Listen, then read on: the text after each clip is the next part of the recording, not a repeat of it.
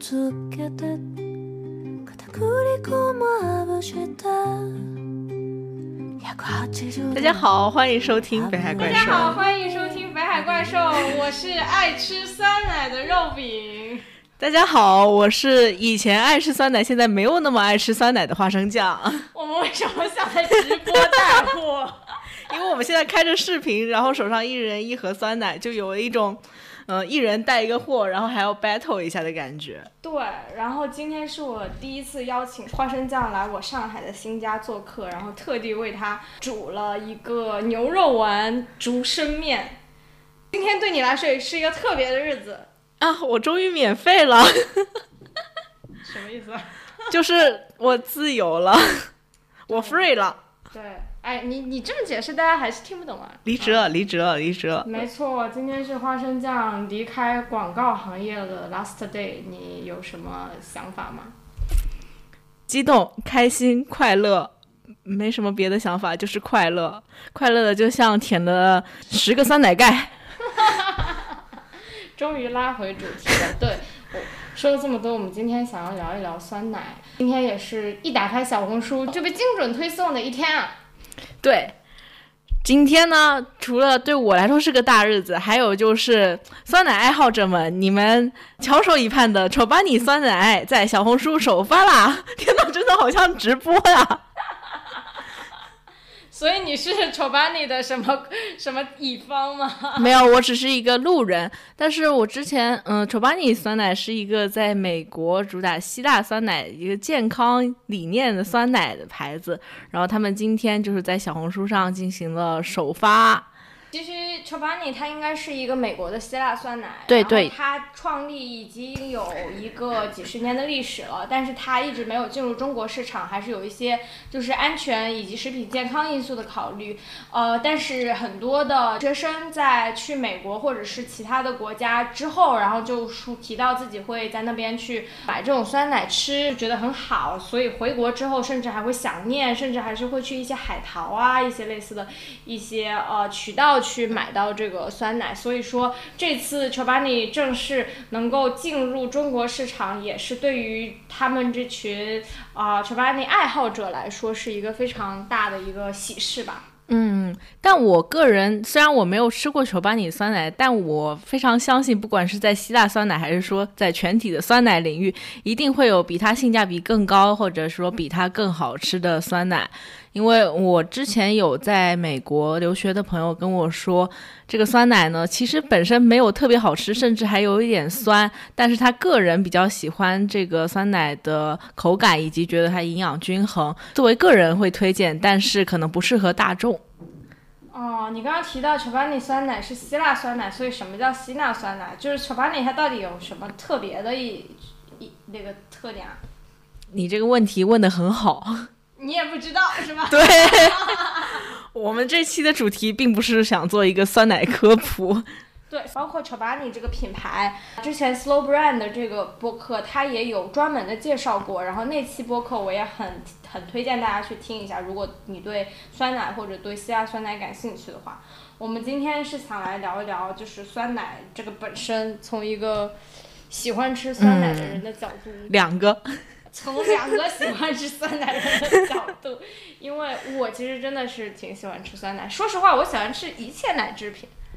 嗯，我也是乳制品的爱好者，不过现在可能是牛奶大于酸奶，因为我从小到大都没有那个乳糖不耐受的苦恼。然后小时候的话，可能会更喜欢吃这种就是甜食，所以就是会喜欢吃风味啊，或者是果味，或者是添加了那些谷物的酸奶。然后长大以后可能会有一些控糖之类的顾虑吧，所以就是牛奶喝的更多一些了。所以你小时候最喜欢喝的酸奶是什么？嗯，我小时候其实我接触到酸奶这个品类已经是我小学五六年级的事情啦。在这之前的话，喝过那种酸酸乳，就是严格意义上其实不能算是酸奶，只能算是嗯酸奶饮料。你小时候没有喝过娃哈哈吗？娃哈哈不是 AD 钙奶吗？它它是风味乳酸饮料。没错，但是如果你把酸奶的定义变成酸的奶的话，那娃哈哈也可以够得上。我记得小时候就是有一个绿瓶子包装的，然后上面写着 “AD 钙”三个大字的一排的那种娃哈哈。然后这个呢，我小学，呃，从幼儿园到小学的这个阶段，有一阵子酷爱它，甚至为了它，就是那时候家教严格。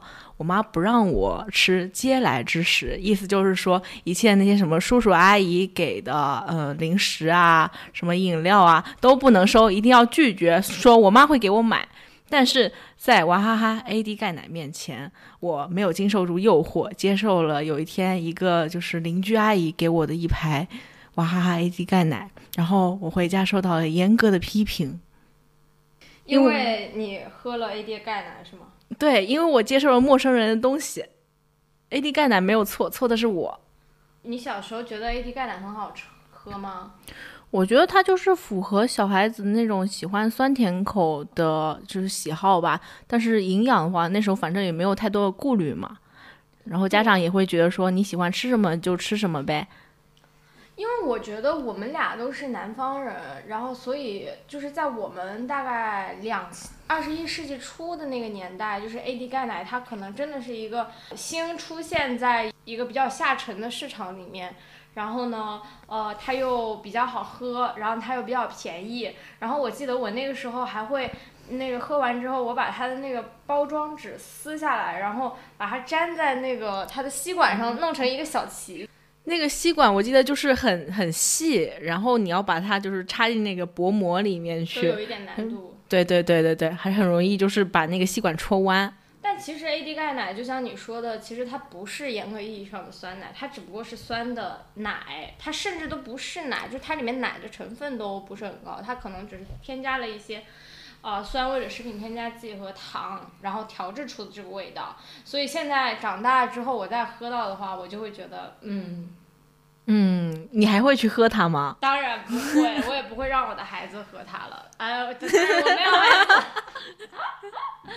就我也不会再让我就是现在的小孩子喝了，就是包括他现在其实，在市场上应该也是处于一种比较衰退的一个情况。就毕竟现在已经有那么多新的奶出来了嘛。然后我记得其实是在我小学的呃四五年级的时候，那个时候出现的一个跟超级女生有关的一个奶，蒙牛优酸，蒙牛蒙牛酸酸乳，蒙牛酸酸乳，那伊利是什么？优酸乳，优酸乳，他们当时应该是同样品类的东西，但是在名字上做了一个区分。然后伊利优酸乳和蒙牛酸酸乳是对标的竞品，而蒙牛酸酸乳呢，通过就是呃冠名的超级女生，然后实现了知名度上的一个质的飞跃。对，当时张含韵还唱了一首那个主题曲，那时候我还买磁带呢。那是零七年的事情嘛，反正是非常非常非常久远。对，因为那个时候超级女生真的很火，就湖南卫视，然后包括她那几个就是女孩子也非常很火，然后张含韵又属于那种真的是扎两个那个麻花辫，然后蹦蹦跳跳很可爱，对，非常甜美粉色系。那你记得张含韵当年的超级女生拿了第几名吗？第五名。不是第三吗？啊，我记错了。那一年的冠军应该是安又琪。告诉我，我看你这里还贴了一个百乐士，我真的是没有。乐百氏。哦，对不起，乐 百氏。对，因为我之前以为那个绿色包装，就是可能时间太过久远，记忆有了一些模糊，所以我一开始以为那个绿色包装的 AD 钙奶是乐百氏的，结果后来发现，哎，乐百氏的是红色包装。但我对这个东西完全无印象，我就记得“乐百氏”这三个字，反正也是停留在这种千禧年期间，千千禧年左右的一个就是童年回忆。我这个我是真的没有没有见过，不过它可能应该是福建本土的一个品牌。哦，那你知道营养快线吗？营养快线当然知道了，现在还有呢。现你在，我跟你说，你就下楼去那个上海的那个那种烟酒行里面，他们的那个柜台里都摆着营养快线。营养快线，我记得是我四五年级的时候。你知道乐百氏吗？我知道啊，乐百氏，我虽然我不知道它是哪里的品牌，但是它后来不是。就变成什么乐百氏健康快车还是什么吗？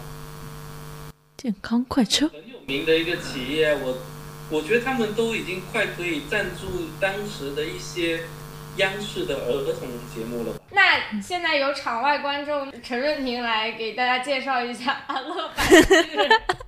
觉得我小时候对我来说，乐百氏跟娃哈哈就像是呃麦当劳跟肯德基一样，是哦两，个很呃齐头并进哦那种儿童的饮料，而且都有一点酸酸甜甜的假奶的味道。假奶，呃，所以是聋的是吧？去做了做过手术的是吧？对，就是一种很浓的硅胶的味道。对，我就在想说，难道这个东西是那么的有地区性的吗？就到了浙江，它已经就卖不出去了吗？没有，我完全没有见过乐百氏。真的吗？奇呀、你们，你要不要现在查一个图给你你看看？那他就没卖到温州？没见过乐百氏吗？没有啊。真的？对啊，它后来叫健康快车，我已经查到他了。没见过啊、这个我就不知道了。这个包装长着一副卖不出去的脸，到了初高中，我就喝到了一种高级的酸奶，叫做莫斯利安。你记得莫斯利安是一个什么意思吗？它是长寿村的秘密。它当时的广告是，只要喝了这个酸奶，你就能活到那个村子里，九十九岁，活到九十九。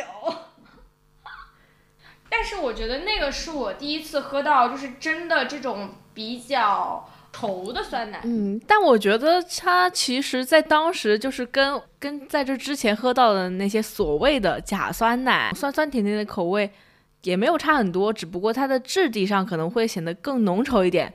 嗯、特征之一就是它很难吸，每次就是喝那个莫斯利安的时候，它那个吸管插进去，然后最后喝到最后就感觉纸盒子都已经喝瘪了，下面好像还有一点点就是吸不出来。所以我会把那个纸盒子给打开，然后把那个挤出来啊，然后甚至会把那个纸盒像卷牙膏一样卷上去。天！哪！然后这样吸干最后一滴。莫斯利安那会儿应该还没有代言人，就是我记得它的包装上就是一个那个呃一个人的画像，还有背景是那个长寿村的画。就是一个长寿的女人，还还有一个那个披头的那种对对对对对对，就很朴实的感觉。对，然后伊利推出了莫斯利安之后，蒙牛就马上推出了它的竞品叫安慕希。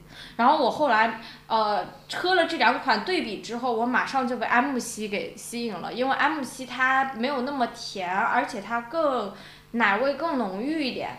然后为什么当时我会在喝这个奶呢？是因为其实，哦，我们住在宿舍，学校宿舍，然后是没有冰箱的，所以说其实你那种低温的酸奶是没有办法保存的。所以说吃，如果想喝酸奶的话，就只能喝这种常温酸奶，然后它就又很好保存。但是其实这种常温酸奶和呃前面所说的那种 AD 钙奶一样，它其实没有什么呃活性益生菌的这个成分。对，所以说那个看到那些广告里说什么呃，那可以促进肠道蠕动啊，这些事情其实是有待考证的。就尤其在常温酸奶来看的话，低温酸奶它可能是真的有的，但是常温酸奶可能就不太有。嗯，而且我确实觉得，就是他们这种包装设计能够让我有一种，呃，最后就是一定要把它挤干的那种快感。我对常温酸奶就没有这种一定要把它挤到最后一滴的执念，因为那个阶段我在喝冷藏酸奶。那时候我没有寄宿，所以住在家里，然后家里有订奶服务。福建呢有一个本土品牌叫做长富，它其实是嗯、伊利、蒙牛这种当时的大品牌在福建的一个代工厂，然后自己也产就是牛奶、酸奶这些就是新鲜的巴氏鲜奶，而且应该在我小学开始，它就已经是在主打就是巴氏杀菌的这个工艺了。然后当时呢，我应该是小学五六年级的时候才真正接触到他们家的酸奶，然后就一发不可收拾，爱上了。以前只订牛奶，后来就开始订原味的酸奶，然后加上还有草莓味的酸奶。草莓味的，因为当时已经就是，嗯、妈妈会说，可能这些就是加糖太多的果味酸奶会对牙齿不好啊，或者是说什么龋齿啊、肥胖之类的健康问题。所以相对来说，可能我妈给我订的就是更多的是那种原味酸奶，或者还有当时有一种加了益生菌的酸奶，叫做双歧酸奶，就是主打说加了那个双歧杆菌。它其实也不是无糖酸奶，就是可能看起来相对健康的原味，其实呢喝起来也是那种酸酸甜甜。但是因为它的首先它是低温嘛，然后它营养物质得到保存，同时也是那个乳酸菌的活性的话是可以得到保持的，所以一下子爱上了。爱上了它的就是有点那种稠稠的质感，因为那个酸奶的话，你打开喝完以后还可以舔酸奶盖儿。所以的话，就舔酸奶盖就是一个非常大的乐趣。没错，我现在也还是在不停的舔酸奶盖。所以今天，所以我们现在终于长大了，不用听妈妈的话，不用考虑蔗糖和龋齿的事情。但是我们开始会选择无糖的酸奶，或者是说添加了蔗糖，说自己更健康的酸奶了。是不添加蔗糖。嗯，哦不对，不添加蔗糖。我买酸奶的大多数场景都是便利店，因为它可以顺手带走一盒。没错，我觉得酸奶确实是便利店一个很重要的单品。就包括我们现在看到的，不管什么便利店，它都会有一个很大的冷柜，然后冷柜酸奶会占据很大的一个一个牌面，就是呃有各种品牌的都会有。然后呃呃，像这种，我觉得口味有点像娃哈哈的养乐多，也会有。然后像这种偏稠的呃酸奶也会有，对。然后这几年其实也出现了很多呃新消费的一些酸奶的品牌。今天呢，花生酱来我家做客，还带了一些酸奶来。对，我们现在就要打开，开始吃播了。开始吃播了。我现在买酸奶，除了在便利店，还会在盒马，因为盒马就会有各种各样的品类，包括我前几年想买，但是很难在实体渠道上看到的乐纯，它就会有各个 SKU。其实乐纯火了好些年了，我记得我大一的时候它出现的，就是二零一五年的时候，那个时候它还在做新品试吃的一个活动。然后呢，我当时我还去订购，就是以一个很低的价格免费订呃订购了一一一一箱，然后会寄过来，然后有各种各种味道，然后我把每个吃个遍，然后还写了篇文章做测评。没想到七年过去了，他这个公司屹立不倒，而且还越做越奇怪了，就是因为乐纯他不是现在做很多零食条线嘛，嗯，然后我我。我后来我还甚至去呃投资乐纯的一家呃基金公司实习，然后他们那个基金公司茶水间那边就是可以有吃不完的乐纯，然后我那个时候真的是觉得好羡慕啊，对，吃乐纯吃到吐，因为我觉得就是乐纯我不太喜欢它的，就是有一种我在吃蛋黄的感觉啊，就是我觉得很噎，就是我会觉得啊好堵啊，就是觉得堵嗓子，嗯。你是不是不太喜欢那种就是偏浓稠的质感？我喜欢浓稠，但我不喜欢太浓稠。早几年的时候，就是当时可能还没有新消费，或者还没有那么多就是口味和就是成分上的选择的时候，乐纯我觉得是做的比较早的一批，就是新消费。对，算新消费里面的旧消费，而且它也是 D to C 了，就是直接面对消费者去比较早的去以就是啊 direct to consumer 的这种就是小程序上去订购啊，然后以及可以直接在它官网上买，而不是说我非要去便利店去买。嗯，对他们早期的时候应该是从那个公众号起家，就是乐纯和他的朋友们，然后你可以在公众号上就是订他们的酸奶。当时可能还没有那么多口味，所以就是原味，主打原味抹茶，然后可能还有个别两三个稍微新奇一点的口味，给大家制造一些 ASMR。但我们今天没有买乐纯，我背叛了他。我记得一七年那会儿，嗯，在北京读书的时候，那一年第一次在便利店里面可以买到乐纯，很开心。那会儿呢还。在便利店看到了优诺，就那个时候优诺是一个法国进口品牌。其实优诺挺贵的，当时在那一众的那个对对对对对对对对。可能就是一百五十克或者一百八十克的一杯，它要十几块钱，应该是。嗯，但是我当时非常迷恋优诺，就不只是原味，它那会儿还有一个椰子味。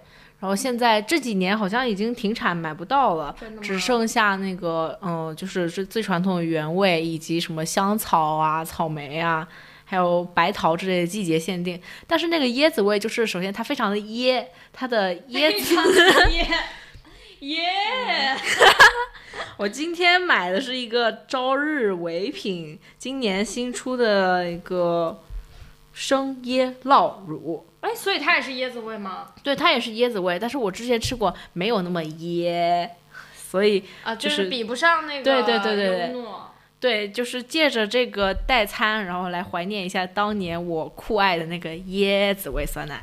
就是最早的时候，可能是乐纯是一个比较早开始做无糖的这个国产的一个酸奶品牌。嗯，然后接下来的话，就是我们看到的一些，比如说欧美的品牌，就是你刚刚说的优诺，然后还有呢，就是包括日本的那个那个蓝蓝的那个是什么？明治，对对对，明治就是他做雪糕也挺出名的，就是明治的雪糕，然后他们也是比较早，就是呃做无糖的酸奶，然后做比较健康的这个主打健康的概念，然后就传到中国来。国内的一些传统的乳企，像伊利、蒙牛、光明、三元，他们也开始做一些他们是旗下的子品牌的一些呃无糖的一些，比如说今天呃我在喝的这个光明的这个乳史，就是一个嗯，无糖。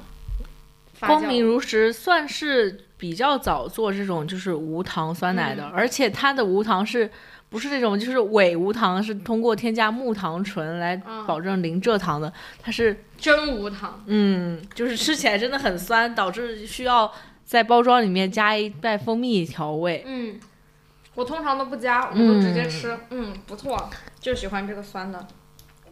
而且还有有点像的那个和润，和润有一款是纯酸奶，我记得比这个大桶很多。价廉物美，包括这两年盒马自己的乳制品线也推出了一个什么草原酸奶，就是自己品牌，对对对，也是无糖。尝了一下。其实我觉得这个也跟大家就是从喝酸奶开始，到各种酸奶的品类的开发，到现在我们喝这些无糖酸奶，或者是加一些代糖的，嗯或者各种果味的酸奶，其实都是一种，我感觉还是跟整个健康的一个趋势有关。就是我们中国人民最开始喝奶的时候，就是觉得说。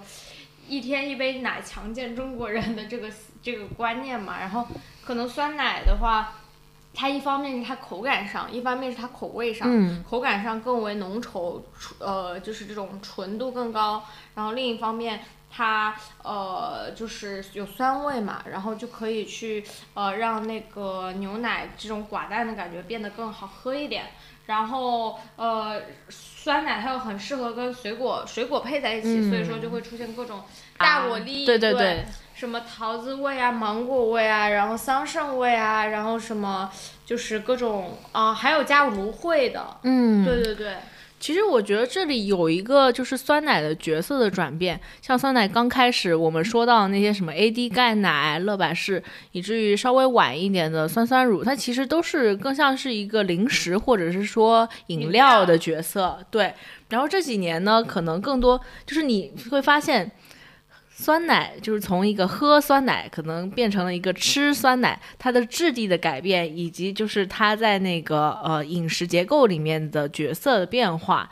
一开始就是当饮料喝，那这几年呢，这种浓稠质地的酸奶，你可能还会往里面加各种各样的水果啊、坚果啊，然后片，对它会变成代餐。没错，这就是为什么那个 Blue Glass 能够火起来的一个原因。其实，二零一五年的时候，我在北京的那个蓝蓝色港湾就已经吃过 Blue Glass，那个时候它还不叫 Blue Glass，它叫什么阿拉嘎阿拉什么嘎？一 个一个什么什么奇怪的像藏语一样的名字。没错，然后那个时候那家店，我觉得它的就是我感觉它的整个蓝色港湾的，就是人流是并不好的。然后包括它那么一大杯，嗯，就是大概我觉得三百到五百毫升吧。然后它加了那个酸奶为基底，然后上面加一些坚果，然后像呃呃呃一些那种麦片嗯或者是一些巧克力，然后或者一些糖果，就是这种 topping。嗯然后这种加上去，可能正常一个就要五五十块钱左右。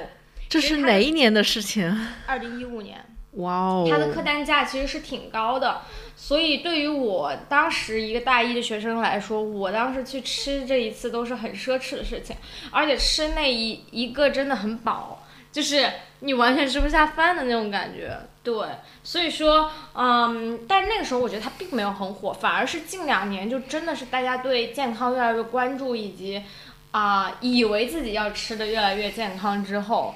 所以这个东西可能就成为很多健身人士或者减肥人士的这个代餐代餐首选了。嗯，可能也有一些消费升级吧。当 Blue Glass 还不叫 Blue Glass 的时候，大家大家不会为了酸奶而付出就是四五十块钱的价格，因为这个价格当时应该可以吃一顿正餐了。其实我是特别喜欢就是酸奶拌各种东西吃的，就包括你在外卖上也会发现水果店，他们基本上都会开发一种，就是嗯啊、品类叫做呃酸奶水果沙拉。哦。就是其实因为水果店它横竖都是卖水果嘛，嗯。但它可以买点酸奶，然后把它拌成一份，然后就是这样子去混着吃，就会水果加水果的甜加那个酸奶的酸，这这样子就是感觉会很丰盛的那种感觉。这好像是大学女生很喜欢的，以为可以减肥的大水果女是吧？那个时候，嗯，大概一七年吧，还流行一个那个隔夜酸奶，你知道吗？就是有一个专门的容器叫做梅森杯，它其实是一个玻璃器皿，哦然后你在里面就是叠一层麦片。呃，叠一层牛奶，再叠一层酸奶，可能再加一点儿水果，就类似于说是牛油果，对牛油果，或者是说加一点坚果啊、奇亚籽啊之类的，然后它放一夜，在冰箱里面放一夜，第二天它的就是质地，那个麦片吸收了牛奶跟酸奶以后，就会变得很湿润。然后同时整瓶呢，就是从分层变成了你把它搅一搅，对对对对，就很像是那个酸奶麦片粥，饱腹感很强。那会儿我就当减肥餐吃。哦，所以你吃过？我吃过，而且我那个时候经常吃。有一阵子我迷恋那个隔夜酸奶，啊，所以瘦了吗？当时确实瘦了一点。哦，那我明天试试。就那个时候，因为也是宿舍条件有限，然后放隔夜的话就很怕坏掉。对，就是得要一个冰箱。嗯，其实我觉得，除了像你刚刚这种说法，我还特别喜欢点的一个外卖是炒酸奶，哦就，它其实是一个就是那种冰机，就是一个很冰的机器，然后它能够把酸奶给冻成冰激凌，然后它也会往里面加那个呃。呃，就是坚果类的，或者是葡萄干、果干类的，或者是红豆类的东西，就是奶茶小料，你懂得。对，往酸奶里加奶茶小料，然后把它们冻成一片一片的，然后切碎了，然后就一杯或者一碗这样子。我特别喜欢吃那个。哦，这个东西我一般都是在那种什么小吃街点的，所以它在我心里的印象就很像是轰炸大鱿鱼这样的呃，夜市外卖你怎么不，说振兴鸡排啊？比脸还大。你有吃过冻酸奶吗？冻酸奶跟炒酸奶是一个东西吗？完全不是一个东西。那冻酸奶是什么如果炒酸奶是在那个大学门口的夜市买到，跟振兴鸡排在一起的话，冻酸奶就是在高档的商场里的。所以冻酸奶是什么呢？冻酸奶其实就是我觉得它是一种类似于酸奶冰淇淋的感觉，酸奶冰淇淋为基底，然后加那个 topping，然后 topping 就是刚刚我所说的一切的奶茶小料，然后加坚果，也会有一些水果。然后我记得有一个品牌叫做 Salud 萨露，冻酸奶，对，萨露 冻酸奶，S A L U T，就是它其实是呃在进入了很多的商场或者是一个商圈。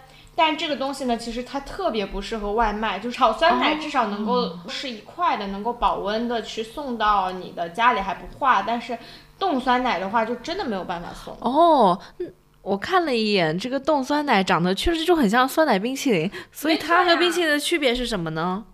呃呃，就你跟消费者说它是个酸奶冰激凌，大家就会觉得它是个冰激凌，可能不太健康。但你跟他说是个冻酸奶，那大家就会觉得它是个酸奶，好像听起来健康一点。对，就好像酸奶一直是跟健康这个词挂钩的，即使你在健康的基础上可能会加各种各样的小料或者是各种各样的糖啊、添加剂啊，让它相对的不健康，但是在大家就是消费者的认知中，它就是与健康挂钩的。对，所以我觉得酸奶它其实已经成，就是超出了一种品类的呃概念，它甚至成为了一种理念了。就是其实比如说，嗯，我们现在会做出各种酸奶雪糕，嗯，然后呃酸奶饼干，然后酸奶蛋糕，然后其实呃它只是在模仿一种酸奶味道。但它可能在里面加了酸奶本身，但是它可能也没加，但是它想要制造出一种酸奶的味道，好像你在吃这个饼干或者你在吃这个雪糕的时候，能够吃到酸奶这种感觉。嗯，我觉得这就有点像是在雪碧里面添加了膳食纤维，或者是说，嗯、在就是各种各样的那种零食里面添加了微乎其微的健康成分。我懂你意思。对，就是好像加上酸奶这两个字，好像能变它让它变得健康又好吃。但其实蛋糕还是蛋糕，饼干还是饼干，雪糕还是雪糕，该不健康的还是不健康，该吃的咱都吃了。我看到你说酸奶还可以加花生酱，对，这是不是算是一个比较奇葩的吃法呢？所以你加过是吗？我加过，嗯，其实就是两种，就是比较 creamy 的，就是呃脂肪，两种脂肪固体的碰撞。那我听上去觉得挺黑暗的。花生酱吃酸奶加花生酱，对，它其实就是一种增味嘛。包括我一般会吃那种就是颗粒花生酱，所以就是那个花生的，你在吃酸奶的时候，同时会有吃到花生颗粒，就是增加那个口感。明白。其实我觉得往酸奶里加小料，就跟往奶茶里加小料是一个道理，就是能够吃得更丰富一点，更开心一点。所以以后大家吃的时候，还是不要抱着什么健康的幻想了，因为不存在。对，而且你加的越多，肯定就是热量越高嘛，总不可能是负热量吧？对呀、而且我觉得现在就是，其实这种酸奶的价格被炒得挺高的，就是，呃，球巴尼他的那个，刚刚去小红书上看，我还看到小红书给他单独开了一套这算什么品牌专区嘛？品牌专区，它的这个专区的标题叫做“一口坠入云端”。九月十五日到九月二十一日，球巴尼酸奶全网首发，甜甜的果酱霞彩晕染上绵密的酸奶云朵，酸奶界的苹果。为什么要酸奶界苹果？对，为什么要叫酸奶界的苹果呢？其实它是说自己健康，就呃一盒酸奶的热量就跟你吃一个苹果差不多。嗯，但是我不会说一个百香果味的东西是苹果。对，对它这个首批，它有那个蓝莓、椰子、百香果和原味。我好想尝一下这个椰子啊，我也很，我最好奇的也是这个椰子，我也最喜欢椰子。它叫自己真正的希腊酸奶。而且我是通过 Chobani 之后，我才发现小红书上卖好多的酸奶，就我觉得包括 Chobani 这种四盒一百三，嗯，平均每盒要三十，三十三。而且一盒就就这么大，就这么一百多克的东西，要三十多。我觉得它这个真的是打的太高端的一个市场，以及就大家对它的消费不属于一种日常的消费，我觉得更属于一种、一种 for pleasure 的消费。对就像你出去买个酒，你愿意去为它付出一个很高的价格。我觉得它里面可能会有一些就是涉及到场景、特殊场景的消费，比如说这种呃新品入驻，大家出于好奇的消费，就像前一阵子的那个呃 Coco Ocean，就是一个椰子水的品牌，而且还是从北京开过来椰子水品牌，来到了上海也是大排队。嗯，但是你可能就只会尝一次鲜，然后不会有后续的复购。那包括这个 Chobani 呢，像我。我会为了这种就是消费品这种快消，嗯，快消食品品牌进行一个溢价消费的时候，可能就是特殊场合，比如说我要和朋友一起，对，我要离职了，或者是说我想和朋友一起试一下这个东西的时候，我会愿意付出就是三十加的价格去买一盒酸奶。嗯，所以 Chobani 它能否在中国市场有一个很好的表现呢？我个人。嗯，觉得不一定吧，但至少它走的是一个很高端的市场，但是他也选择了小红书这样一个非常精准的平台。小红书上确实有很多，呃，爱炫耀的，然后爱展示的，然后又想要为所谓的好的品牌和好的质量去付出溢价，愿意付出溢价的这样子的呃女生，所以我觉得她选择小红书也是一个非常明智的选择。但至于呃，大家在第一次尝了鲜之后，有多少人会去愿意持续的去买呢？我觉得这个我确实也，呃，我觉得有待观望吧。嗯，对，因为我觉得就不管是便利店，还是在那个嗯零售商超，还有就是盒马这样的新零售渠道，其实已经有。各种各样的酸奶，就包括横跨各个品类、各个口味。对，酸奶已经很卷了，而且这些不同的口味的价格也是，嗯，越来越低。其实是从低到高都有各种各样的选择，大家不会说，因为你是一个来自美国主打健康希腊酸奶的品牌，就会对你有更多附加的好感。有可能你你这个结论会被打脸，说不定是把你在中国卖的很好。我其实会有点好奇丑巴尼到后面的品牌，就是它的品牌策略在中国，它是就主打自己健康，呃，主打健身人士，还是说可能会面向更广泛的消费人群？就像 Oatly。奥特里一开始其实也是打健康嘛，对标牛奶，就是说针对乳糖不耐受的人群。但真正让奥特里就是扩大了影响力，打入更广泛消费人群的，我觉得其实是它的就是咖啡大师这个品类，通过就是燕麦奶跟咖啡的搭配，以及就是跟星巴克这种就是连锁咖啡厅的合作，才让它就是走入了更多的消费人群。不然就是以奥特里原本的这种就是。嗯，一盒动辄二三十块的价格，我觉得要让大家去复购它，就是养成一个固定的消费习惯，真正的替代牛奶，其实是很难的。没错，所以改天去买买买。突然好奇。所以丑巴尼他会主打什么呢？他会说自己是那个最适合搭配就是各种 topping。或者是最适合做 smoothie 的酸奶吗？或者说它有没有一个差异点，让它跟就是其他酸奶拉开差距，然后就是在更多消费者中间形成印象呢？嗯，他现在的这个广告，他说的是带着为世界提供美好食品的使命，让世界变得更美好，以及他的那个广告那个台词是。亲爱的爱丽丝，现在你就是这片土地的主人了。这是件难事，但做任何有意义的事情都不简单。土地并不仅仅是泥土，如果你照管好它，它就能世代供养你。你是个聪明的孩子，无论发生什么东西，我知道你都能应付。记住，一件事的成败取决于做事的人，所以请善待这片土地。我们的工作是。种下种子，让我们的子孙后代能够享用果实，所以一定要好好吃饭哟，爱丽丝，并且还要继续播种，因为我们今天的谋生方式决定了我们将未来将会如何生活。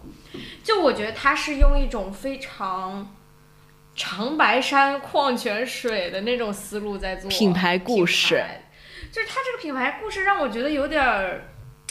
怎么说呢？反正我作为一个中国的消费者，我感觉它离我们的文化和我们的就是，呃习惯的，我们中国的消费者会被吸引的一种一种故事，我感觉有一点差距。因为说实话，现在的消费者真的会觉得我们跟土地的关联是很重要的吗？我觉得就是这种嗯、呃可持续啊，或者是环保啊，或者是说品牌责任啊，嗯它可能是类似于是一个嗯怎么说呢，better to have 吧，就是。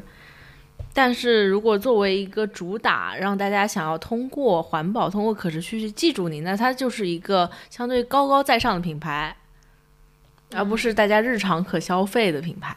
没错。所以说回酸奶这个东西，你平时你现在最喜欢买的一喝最经常喝的一款酸奶是什么？给大家推荐一下。依然是优诺吧。我虽然失去了我最爱的椰子味，但是有时候也会买买香草味作为代餐，因为我真的非常喜欢那个，就是这种很嗯浓稠的质地，然后你还可以呃舔舔酸奶盖。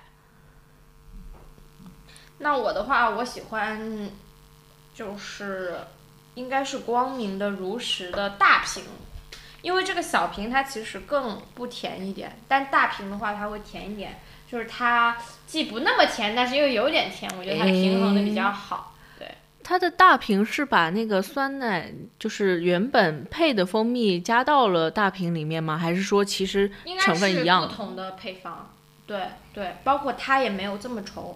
诶，嗯，对，说了这么多的酸奶，就感觉酸奶其实是一个伴随了我们从小到大，就是我们在长大，然后它的口味以及它的品类也跟随着就是消费者的口味的变换以及健康观念的变换而在不断的进化和不断的转变。然后包括我们也可以看到有越来越多的品牌入局了这个赛道。嗯，需求驱动创新。对需求驱动创新，其实我觉得不是，就是很多的乐纯啊，包括这种新口味的酸奶，都是那个研发部门在实验室里自己鼓捣出来的。就是它可能就比如说你真的什么螺蛳粉酸奶，你觉得推到市场上会有人买吗？可能会有吧，但是这真的是一种猎奇的一种，就像螺蛳粉的雪糕一样，或者是月饼一样，我觉得真的是。它肯定只是一个非常 niche 的一个东西，但是可能生活正是有了这些很奇葩的东西，才可能变得有一些新鲜感，可能会变得比较，呃呃有趣吧。对，就会有各种稀奇古怪的搭配啊。就像你刚才听到说花生酱加酸奶，会觉得很奇怪，但是，嗯、不尝试怎么知道说这个东西到底就是能不能推向大众呢？也许过个几年，现在不流行的酸奶口味就会被推向大众市场。没错。好的，那我们今天就聊到这里吧。嗯，希望大家啊、都能喝到自己喜欢喝的酸奶。希望大家喜欢喝的酸奶都会就是容易买到。而且多喝酸奶不长胖。其实我挺好奇，有没有同学，有没有人是不喜欢喝酸奶的？一定有，嗯，如果你不喜欢喝酸奶，请在留言区告诉我。但如果不喜欢喝酸奶，可能都不会点开这期哦。对，就不要成为我们北海怪兽的朋友了。好了，就这样吧。欢迎留言，请你喝酸奶，嗯，好，拜拜。拜拜。